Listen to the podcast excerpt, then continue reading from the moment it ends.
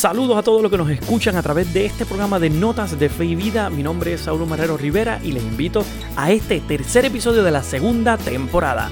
Hoy vamos a estar hablando de temas súper interesantes, algunas noticias que han estado pasando internacionalmente, como la vacuna, cómo va en el Vaticano la tercera dosis, además de una noticia que queremos tal vez eh, hablar un poco y desarrollar sobre aquí, que pasó aquí en Puerto Rico.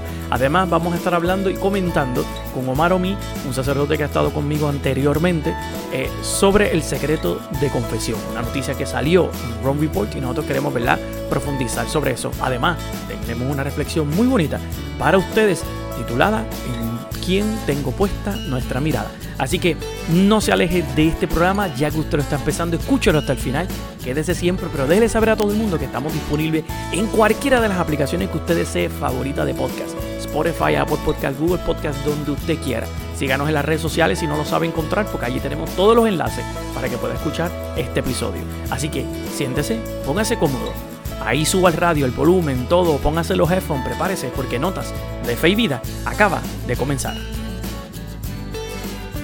En este tercer episodio que estamos dando ya inicio a este tercer episodio de esta segunda temporada, vamos a, dedicarnos hoy a hablar un poco de noticias. Tendremos varias cosas, ¿verdad?, para poder analizar. Tengo también un tipo de reflexión que he presentado, por lo menos analizado, sobre esta pregunta que ha estado, ¿verdad?, detrás un poco de mi conciencia, en dónde tenemos puesta nuestra mirada. Y además vamos a tener eh, un diálogo sobre una noticia que salió de Rome Reports sobre la confesión y específicamente el secreto de la confesión. Y para eso voy a estar invitando, y ahorita van a poder escuchar, al padre Omar Omi, que ha estado anteriormente con nosotros y vamos a estar hablando sobre eso desde el aspecto canónico. Él es un, aspecto un experto en derecho canónico, así que lo tengo, invitado pues, para poder hablar de ese tema. Pero lo primero que me gustaría tocar ha sido que el Vaticano sacó recientemente como esta semana, afirmaron que mm, se está ya suministrando desde mitad de octubre la eh, tercera dosis de la vacuna del COVID-19, específicamente la de Pfizer que es la que ahora mismo pues, está disponible y es la que el Vaticano está utilizando. Eh, fuentes cercanas a la oficina del Vaticano expresan que se está en estos momentos vacunando con esa tercera dosis a los mayores de 60 años y pues alguna gente de la Santa Sede están como señalando que hay una gran posibilidad, no, no han afirmado eficientemente si sí, pero entienden que hay una gran posibilidad de que ya Francisco y Benedicto eh, ya se habrán vacunado. Eh, ambos, si se les había administrado la primera y segunda dosis de Pfizer a principios del 2021, y pues Francisco ha sido desde siempre partidario desde que las personas se vacunen lo antes posible, y no solamente eso, sino que la vacuna esté disponible a muchas partes y muchos países. Y les doy referencia a una de las palabras que él mencionó cuando en aquel momento comenzó la vacunación, y decía lo siguiente, y cito, vacunarse es un modo sencillo pero profundo de promover el bien común y de cuidarnos unos a otros, especialmente a los más vulnerables. Le pido a Dios que cada eh, para que cada uno pueda aportar su pequeño grano de arena. Claro, estas palabras, y cerrando ahí la cita, estas palabras del Papa lo que refieren hasta cierto punto es cómo la vacuna pues es buena. O sea, cómo la vacuna pues es alguna opción que la gente puede optar eh, por, por ponérsela. Yo entiendo que obviamente con esto ha salido mucho caos de si la libertad, que si la conciencia y todo lo demás. Y pues obviamente siempre he dicho, partidariamente desde mi entender, es un bien común, es algo que deberíamos como sociedad optar, porque para eso están los científicos, los expertos y la gente que han creado esto, que Dios les ha dado la capacidad a ellos para poder crear este tipo de vacunas. Y pero con todo y con eso, pues también está la libertad de cada ser humano. Hay personas que no creen en la vacuna, que piensan que las vacunas son malas. Hay personas que también tienen sus teorías un poco raras y pensando que pues, hay un chip dentro y todo lo demás. Si es así, pues mira, o sea, ¿verdad? Cada cual con su idea y pues se respeta, pero con todo y con eso entiendo que es bastante segura. Yo me la puse la semana pasada por cuestión de educadores. Aquí en Puerto Rico pues se está administrando también a los educadores específicamente en estos momentos la de Pfizer y comenzó también ya a suministrar y administrar la de Moderna para mayores de 65 años. Eh, así que yo me la, puse, ¿verdad? Me dieron algunos efectos secundarios, nada, pues, nada grave, cosas normales como te pasaría con cualquiera de las otras. Pero con todo y con eso soy partidario de que se haga. Eh, lo único que siempre me preocupa, pues que muchos países todavía de América Latina no tienen acceso todavía ni a la primera. Y pues y países también subdesarrollados no han podido tener acceso a la primera y eso pues obviamente a uno le preocupa porque nosotros ya andamos por una tercera dosis y estos países todavía no han tenido el acceso ni a la primera vacuna. Y pues claro, lo digo no por alardear o echarnos de que aquí, ay, aquí ya llegó la tercera, no, al contrario, muchas veces un sentido de preocupación. Eh, porque quisiéramos, y como dice el Papa, que sea accesible para todo el mundo, que pueda llegar a estas personas para que estas personas puedan también vacunarse, porque ellos tienen, eh, tienen el derecho y tienen también la dignidad de poder vacunarse si desean, ¿no? Eh, con todo y con eso, la vacuna es un bien común, es algo que yo entiendo que se debería dar y no se puede descartar.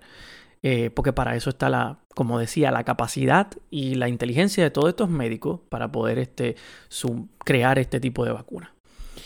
En otras noticias, o por lo menos siguiendo luego de todas estas noticias, una de las noticias que ha estado continuando es que el Papa en, recientemente esta semana dijo que estaba abierto a expresar su disponibilidad para una visita apostólica a Canadá.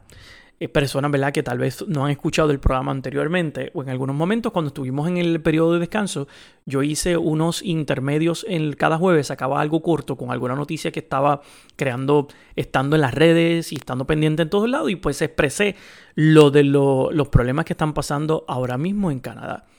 Eh, que se han descubierto diferentes eh, lugares, escuelas, instituciones que en hace bastantes años atrás no me acuerdo ahora mismo, eh, porque es la reconciliación con los pueblos indígenas, eh, pues cómo estos lugares estaban, allí estaban llevando a los niños indígenas para ser cuidados, y pues se les maltrataba, los niños morían, fallecían, ¿verdad? No se les cuidaba, se les enfermaba.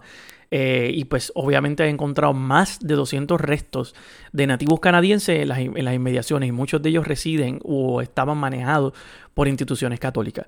Vamos, el Papa pidió disculpas y el, la Conferencia Episcopal de Canadá pidió disculpas, pero al parecer el Papa está abierto a visitar ese lugar, a visitar Canadá como una, ese viaje apostólico para poder estar allí. Y yo creo que es necesario que se haga. No se sabe ahora mismo la fecha. Eh, se entiende que se van a hacer oficiales en breve, tal vez podríamos decir a principios o mitad de noviembre, estaría ya eh, la fecha oficializada para cuando el Papa podría ir pero veremos, veremos cuál va a ser el formato, cuál va a ser el punto del viaje, a dónde iría, a dónde no, los encuentros que tendría. Yo entiendo que aquí una de las cosas más importantes es que tengo un encuentro con los indígenas de Canadá, que son las personas, ¿verdad? Los nativos, que son los que han sufrido y que son los que han estado pendientes y que han ido recibiendo todas estas noticias de los restos, que muchas veces son familiares suyos, obviamente. Y pues nada, esperemos, ¿verdad? Que todo esto también sea parte de una de algo que pueda ser reconcili para reconciliador para que se pueda ¿verdad? progresar y mejorar. Realmente esto es bien complicado, todas estas noticias que están saliendo. Y pues ha sido súper eh, difícil ir escuchando todas estas cuestiones que están pasando en diferentes partes del mundo y además en esto de Canadá. Así que esperemos que el, Papa Francisco pueda, eh, pueda entonces ir a Canadá y hacer ese viaje para poder encontrarse con estas personas que han sido eh, no sé, abusadas o maltratadas o hasta cierto punto, eh, tal vez no directamente, pero indirectamente por todo lo que se está encontrando. Pero nada, esperemos ¿verdad? que dentro de todo Dios siempre le da la fuerza a la iglesia para mantener todo dentro de la seguridad y del marco eh, que debería siempre ser. Antes de pasar al diálogo con el padre Omar Omi. Sobre el secreto de confesión, me encantaría por lo menos dialogar una noticia que salió aquí en Puerto Rico. Y no tanto, ¿verdad? No voy a decir ni la parroquia ni nada. Mucha gente que vive en Puerto Rico sabe específicamente lo que pasó y todo. Aquí en Puerto Rico hay varias parroquias que o podríamos llamar históricas o que son parroquias grandes porque tienen una amplitud y tienen también están ubicadas en un sector que podría llamarse un sector económicamente alto, que mueve mucho dinero, ¿verdad? Mucha gente de alta sociedad y muchas personas de un tipo de ambiente muy distinto al resto de la población. En dicha parroquia, o en una parroquia específica, porque no te voy a mencionar el nombre, el sacerdote permitió, por medio de una fundación, crear una pasarela de moda. Lo cual ¿verdad? No mucha gente se enteró, me imagino que lo que se enteraron fueron las personas de, de personas que obviamente estaban más allegadas a la fundación y más allegadas al concepto de moda. Y se entendía tal vez el, el, aspecto bonito por el cual se hizo y por el cual se realizó específicamente la fundación.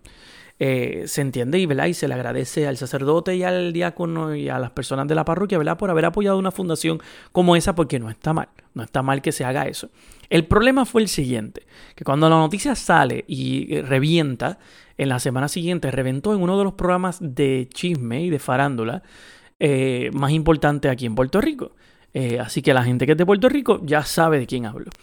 Y en el programa de esta, ¿verdad? Este, esta persona lo comentan dejando claro que hubo una pasarela en la parroquia. Y la realidad no es nada más la pasarela de moda que se realizó, sino en dónde se realizó. Porque tal vez uno puede pensar, ah, pues está bien, se hizo, qué sé yo, en la escalinata, en las afueras o en el salón parroquial.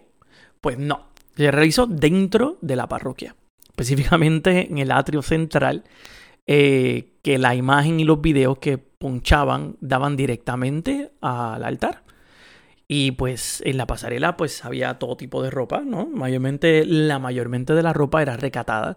No era una ropa que no, ¿verdad? No estaba la gente en bikini, ni traje de baño, ni ese tipo de cosas. Pero eh, con todo y con eso habían sus escotes y todo. El punto aquí no es tanto la vestimenta, ni es tanto la pasarela en sí, sino el lugar en donde se opta a hacerlo.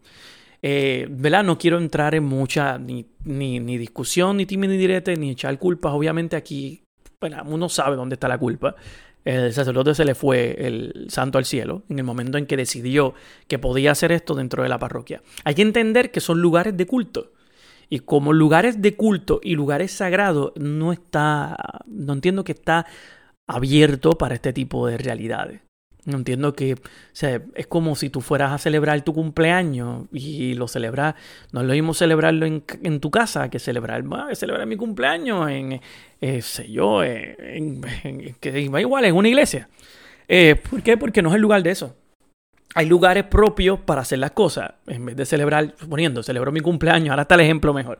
Celebrar tu cumpleaños en tu casa no es lo mismo que celebrarlo en un cementerio. O sea, son dos aspectos diferentes con dos sentidos distintos y ninguno, ¿verdad? El cementerio no está como que ambientado para ese tipo de actividad.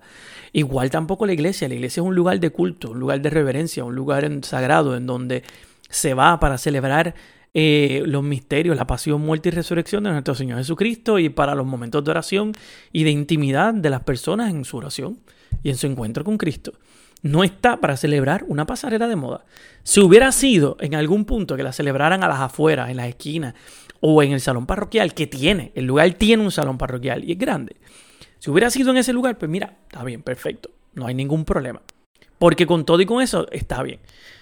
Pero dentro de la iglesia es como que un poco incómodo eh, tú pensar que el sacerdote permitió esto. Y tal vez muchos dirán, no, es que está la vanguardia. En tiempos no, es que no, ese no es el punto. Porque no es tanto la pasarela, es la actividad. Porque podríamos pensar, ah, pues no, porque él puede hacer cualquier otro tipo de actividad. Pues claro que sí. Pero es que las actividades tienen un lugar para realizarse. No es lo mismo tú decir, ir a grabar un programa de televisión para hablar de la historia de la iglesia, pues vas a grabar por dentro. Para hablar sobre la vocación de sacerdote, pues vas a grabar adentro, no hay ningún problema. Para grabar la espiritualidad del pueblo, pues mira, puedes grabar adentro, no hay ningún problema.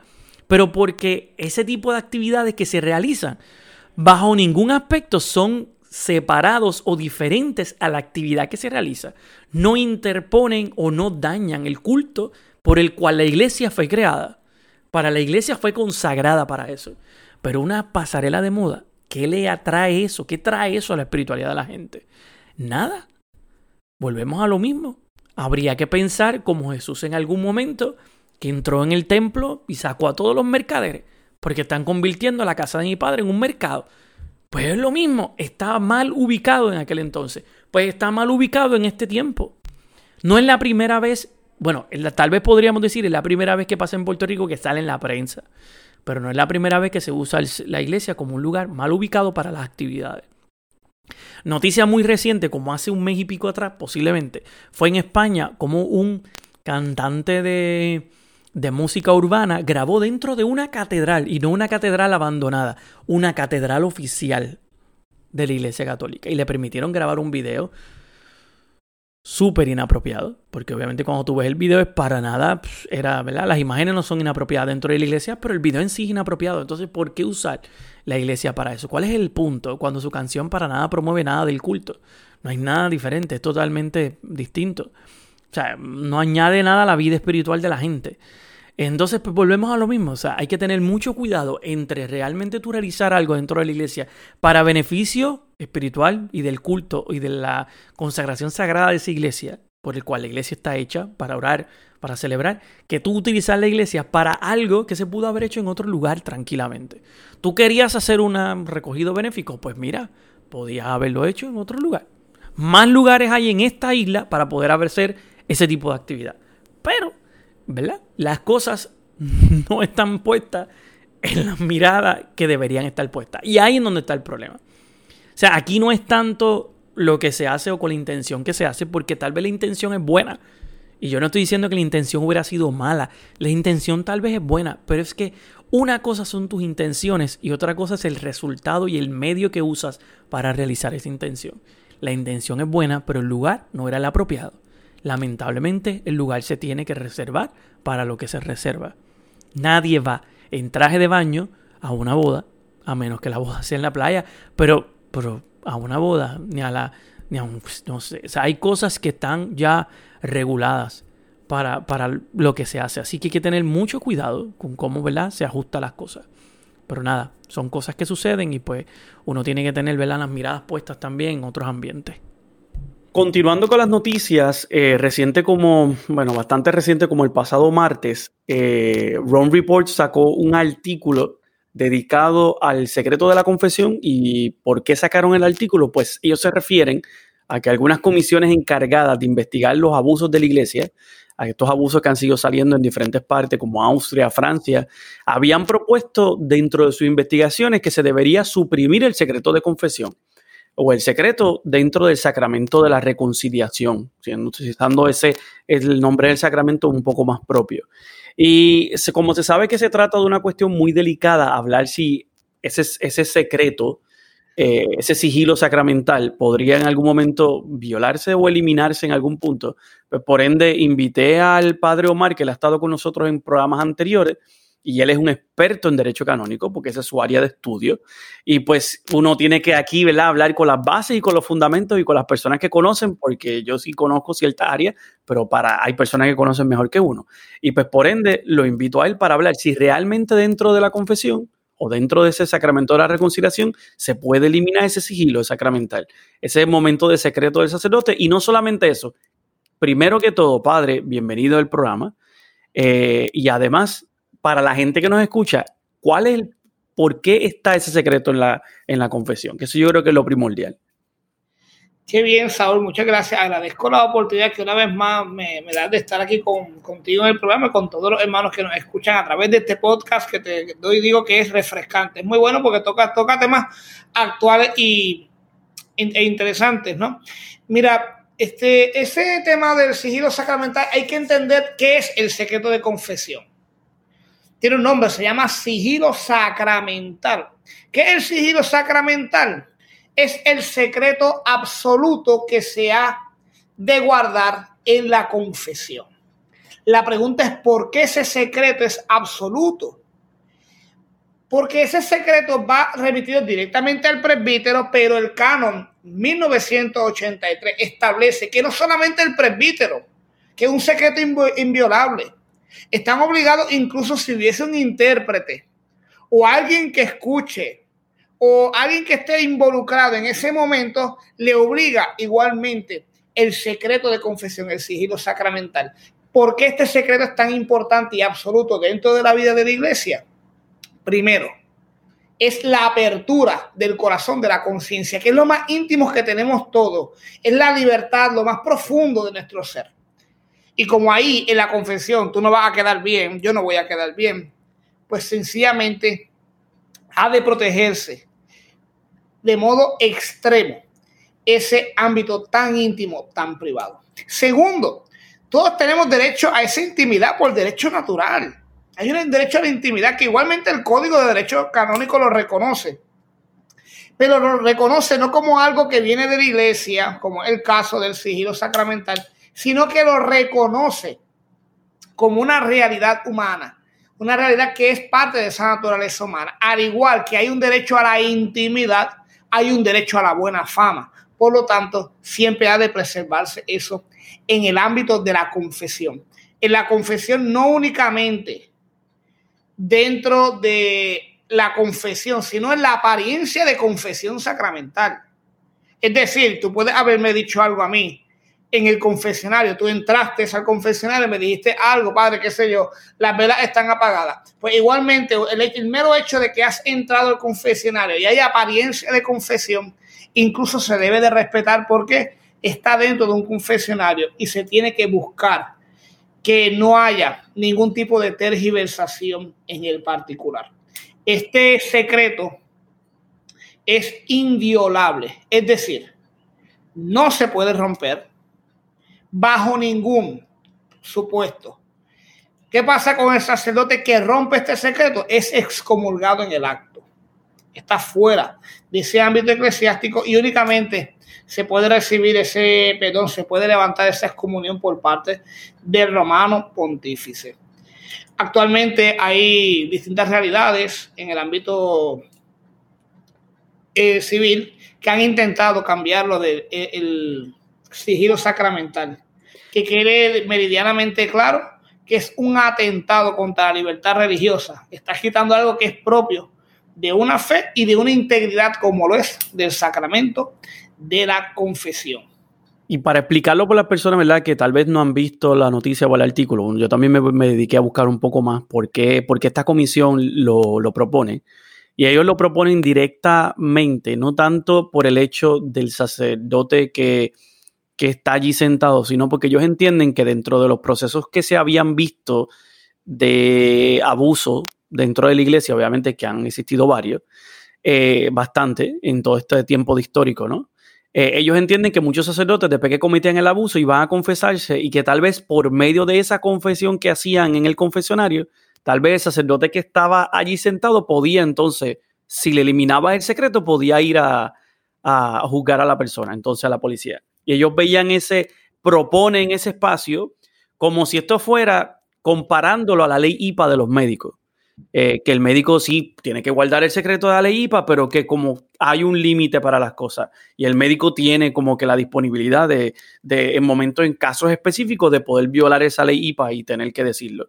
Mi pregunta, mi pregunta, ¿tendría algún sentido real de comparación entre lo que es la labor del ese secreto del sacerdocio, ese sigilo sacramental, tiene una similitud real como ellos tratan de explicar con la ley IPA de un médico? Mira, el concepto de la ley IPA, o mejor llamada la ley de privacidad, va asociada a el ámbito profesional, el secreto profesional, un secreto que ha de guardar todo profesional. Ese secreto se puede romper en determinados casos, por ejemplo, cuando corre peligro la vida de un paciente o de una persona allegada a la conversación. No así en el secreto de la confesión no, no es así. No se puede romper bajo ningún precepto, bajo ninguna circunstancia. Ha de respetarse ese sigilo sacramental. Igualmente, no se puede enviar a nadie que vaya a X cosa a hacer algo, no. Únicamente ese momento es para de revelar la conciencia. Ahora bien, el presbítero, ¿qué es lo que tiene que hacer en determinados casos? Mover a la persona, mover a que esa persona ejerza su voluntad para que luego tenga la oportunidad de pagar por su delito.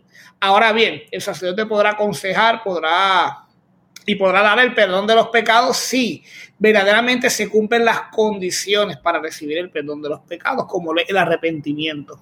Lo cierto es que para casos de índole de abuso sexual, para casos de muerte, para casos muy particulares, se ha de mover la voluntad de la persona a que restituya o busque la manera de pagar por ese delito que ha cometido. Claro, o sea, eso se tiene, hay que, la gente a veces tiene que entender que tampoco, o sea, para eso está ese siglo sacramental, tiene alguna función y esa función se ha cumplido hasta el extremo históricamente en muchos momentos, porque hay casos en la Segunda Guerra Mundial de muchos sacerdotes que, que murieron porque lo mismo, el ejército nazi los mataba porque quería saber lo que sus soldados decían cuando iban a confesarse. Y obligaron y llegaron a matar a varios sacerdotes solo porque no querían decir nunca lo que sus soldados decían en confesión. Yo entiendo que eso es ahí donde se nota cuán, cuán serio se toma ese concepto del secreto, o sea, ese sigilo sacramental, hasta cuánto se puede tomar en extremo y cómo ustedes, ¿verdad? Como sacerdotes lo defienden, o sea, como algo muy particular porque también es el momento vulnerable de un individuo, de una persona. Mira, totalmente. Es el momento de, de velar la intimidad de la persona. Y segundo, pues mira, se ha de preservar. Forma parte de la fe de la iglesia y algo absoluto e inviolable. Ah, que quieren quitarlo, pues mira, que nos metan presos, Saúl. Que quieren quitar el sigilo sacramental en Puerto Rico o en otro país, pues mira, pues, pues la iglesia sabrá responder y dirá, mira, esto no se puede romper, esto es propio de nosotros. Lo cierto es que en dado caso de que se intente legislar una cosa así, es una intromisión del Estado en un aspecto de fe. Y va a haber un debate sumamente importante y delicado en la esfera religiosa y, y, más todavía en la esfera del Estado. ¿Por qué? Porque el Estado no puede legislar una cosa que le es propia a la iglesia. Claro. Tienes toda la razón, tienes toda la razón. Y no, de verdad que muchas gracias por el espacio y entiendo que también, aunque lo estamos así tocando someramente por encima, tal vez después podemos dedicar ya algo más completo al sacramento de la reconciliación para que quede como algo más propio, ¿no? Y que la gente lo pueda entender en su totalidad. Pero nada, quería solamente dar el espacio para comentar esta noticia que entiendo que si se ha publicado y se está publicando en muchos lugares porque, pues, o a veces se está recibiendo una presión de, diferentes ¿verdad? grupos y pues tiene que la iglesia responder en algún punto dejándolo claro, ¿no? Como estás diciendo. O sea, es claro, esto es algo inviolable y esto es algo que no se va a eliminar bajo ninguna, ninguna sugerencia, punto. La iglesia va a responder, pero algo que no va a negociar bajo ningún aspecto va a ser el sigilo sacramental. Ella va a responder, sin duda va a responder diciendo que no va a pasar. pero responderá de cómo se puede este, responder a esa realidad de, del escándalo y lo que sea claro. que esté pensando en ese país, pero no podrá responder diciendo, mira, vamos a eliminar el sigilo porque eso es algo que es propio de la iglesia y de, de preservarse y es inviolable. La ley canónica establece eso, la iglesia lo pide y ha de respetarse a toda costa. Bueno. Así mismo, yo entiendo, te, entiendo y estoy totalmente de acuerdo. Así que nada, de verdad, padre, muchas gracias siempre por la disponibilidad, por el ratito, y aunque sean estos momentos cortitos así, pero gracias por siempre ponernos al día y aclarar las cosas. Siempre un gusto. Ya de entrada nos vemos pronto, gente. Así mismo es. Sí. Gracias. Después de haber escuchado esta ¿verdad? explicación del Padre Omar sobre el sigilo sacramental y todo, la reflexión que quiero basar hoy viene más en el punto de en quién tenemos puesta nuestra mirada.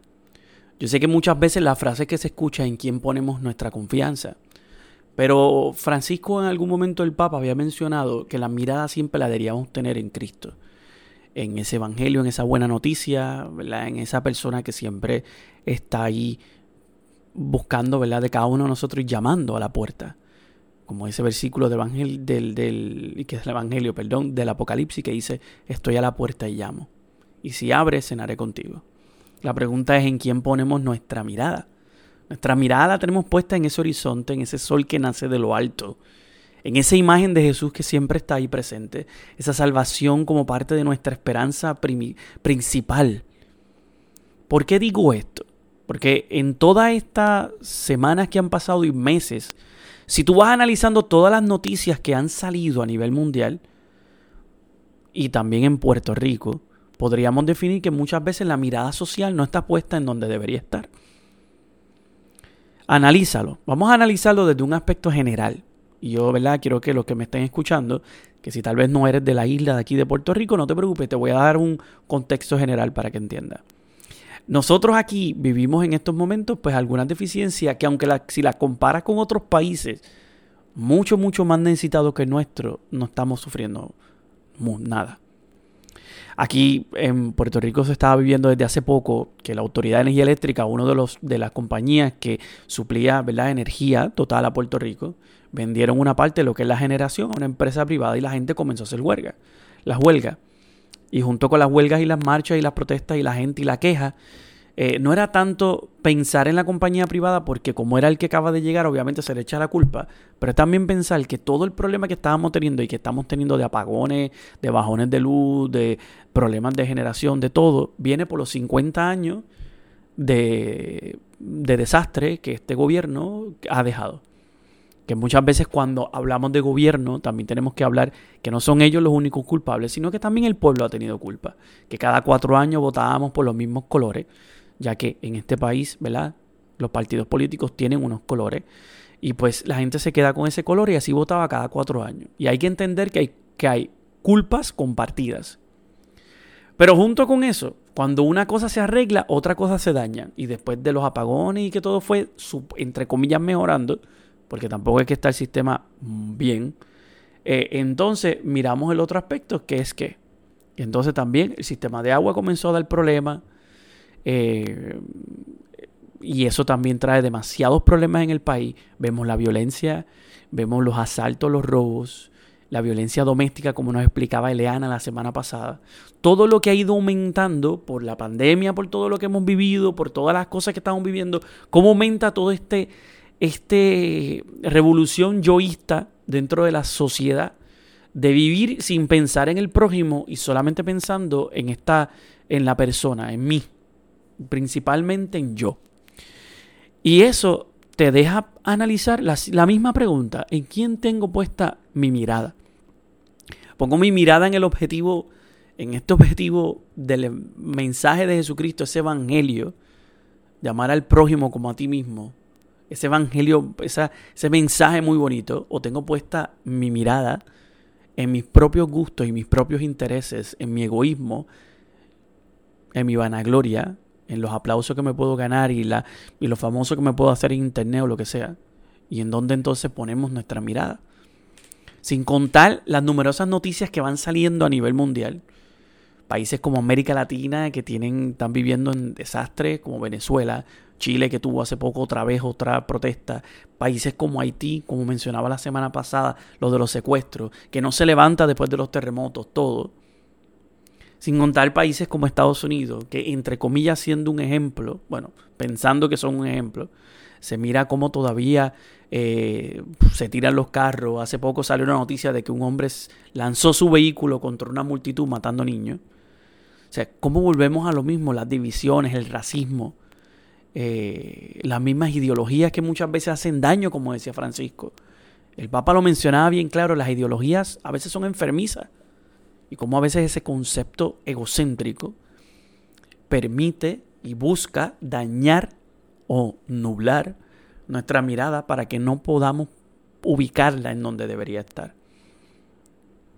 Sin pensar sin número de cosas que han pasado a nivel mundial, los desastres naturales, la ecología, el calentamiento global, el cambio climático, todo lo que pueda suceder. En donde volvemos a lo mismo, tenemos, perdemos nuestra mirada. Aquí no estoy siendo una reflexión pesimista una reflexión realista. Para que usted en su casa se pueda hacer esa pregunta en familia, entre amigos, convérselo. Abrir muchas veces la conversación en quién pones tu confianza, tu mirada. En quién estás poniendo tu mirada y tu confianza y pensamos que realmente hay una esperanza detrás de todo, mantenemos esa esperanza de que como nuestra mirada está en Cristo, vamos en algún momento a buscar ese bien como sociedad. Pero entonces, más adelante, mientras todo se va formando, van saliendo noticias que te, que te escandalizan cada vez más. Porque tú te das cuenta donde la hay injusticia y donde la mirada muchas veces está perdida. Como hace poco que salió la noticia de que 11 pinturas de Picasso, del artista Picasso, se vendieron en un total de 109 millones de dólares.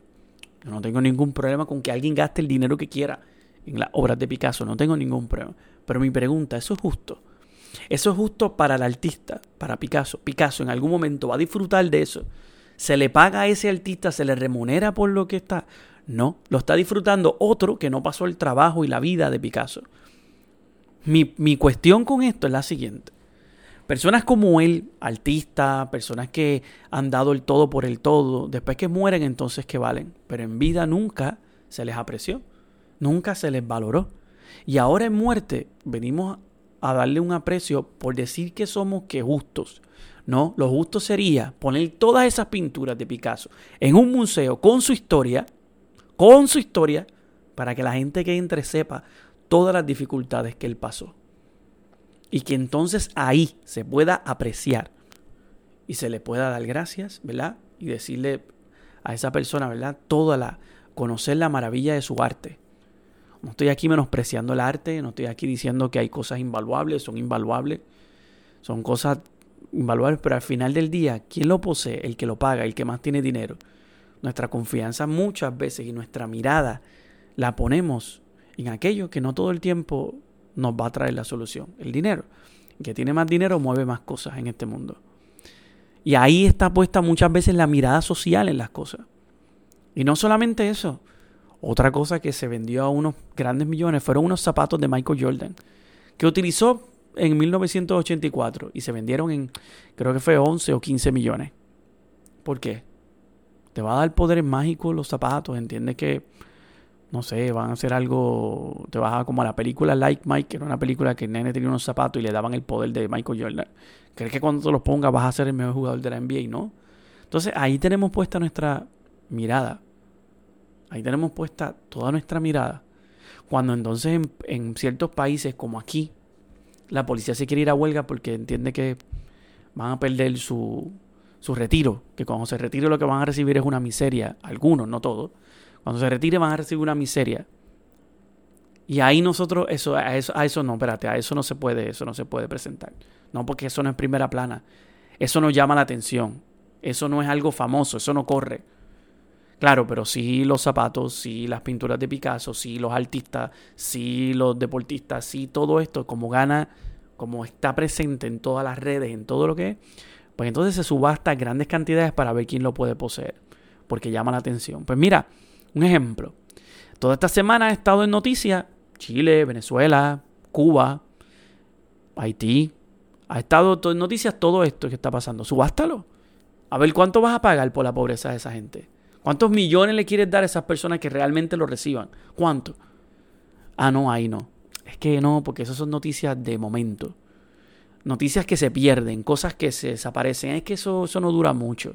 Eso dura lo que dura el título de la noticia y nos sentimos mal y nos indignamos y nos baja una lágrima. Pero después, tan pronto eso pasa, vuelves y le das para arriba al celular en Instagram o en Facebook, pasas a la próxima noticia y la lágrima subió, se metió a tu voz, se escondió porque se acabó. ¿En dónde tenemos puesta nuestra mirada? Hay que muchas veces pensar en dónde la tenemos puesta, en los valores que se han perdido, valores que hoy en día están buscando trabajo, porque no tienen en estos momentos, no están en la sociedad empatía, respeto, tolerancia, fortaleza, disponibilidad, laboriosidad. ¿Dónde están todos esos valores que muchas veces se han perdido? Y que se pierden en una sociedad que ha perdido la mirada, la ha desenfocado, porque tal vez la tiene en el lugar que es, pero está desenfocada. Y necesita como espejuelito para volver otra vez a aclararla. Y saber que el mensaje real del Evangelio debería ser la mirada de todo el mundo. No solamente de los creyentes, hasta de los no creyentes. Amar a Dios sobre todas las cosas y el prójimo como a ti mismo. Y si no eres creyente, pues mira, quita la parte de Dios y quédate con la parte de amar al prójimo como a ti mismo. Pero eso se pierde. Eso está perdido en este punto. Por las islas que creamos, los espacios pequeños, encerrados, en donde todos nos quedamos aquí y nos olvidamos de todo lo demás. Y la mirada se vuelve hacia ti. Nos convertimos en el centro de nuestro propio espectáculo, en nuestro propio live en Internet, en donde esperamos todos los likes posibles y todos los, los, los, avances, las llegadas posibles y los comentarios posibles hacia mi persona. Y el momento que hay un comentario que no me gusta, te bloqueo. Porque así como trabajamos. ¿En dónde tengo puesta mi mirada? ¿En dónde? Y no solamente hablo de las cosas sociales, también de la iglesia. Estamos hablando, y muchas veces hablamos del sínodo y de todo esto que está surgiendo y de la escucha, pero ¿realmente escuchan? No. A veces la iglesia no escucha y tiene que abrir ese oído para escuchar a la gente que llega a su templo todos los días, que están ahí para, que para escuchar. Yo creo que eso es necesario, necesario, muy necesario. Que también hay que reestructurarlo, que también han desenfocado su mirada como decía el Padre Omar cuando los explicaba del sínodo, que desenfocamos, está desenfocada también la mirada de la iglesia muchas veces. Y está enfocada solamente la parte jerárquica, en ganar títulos, en, en subir de rango, en, en, en la posesión, en el poder, que se olvida realmente de lo principal. Tu pueblo, apacienta mis ovejas, como le dijo Jesús a Pedro. Apacienta mis ovejas. ¿Y en dónde está eso? ¿Y en dónde está eso? Se pierde muchas veces. Francisco había dicho una frase cuando hace un par de semanas atrás que decía eso, que un pastor debe siempre andar al frente del rebaño, en medio del rebaño y atrás del rebaño. Al frente para liderar, al medio para animar y en la parte de atrás para jamás olvidar del, el olor de cómo está el rebaño. Y estar ahí siempre para ser el último, luego de que todos te dejen, porque él decía que el rebaño tiene instinto y sabe muchas veces guiar.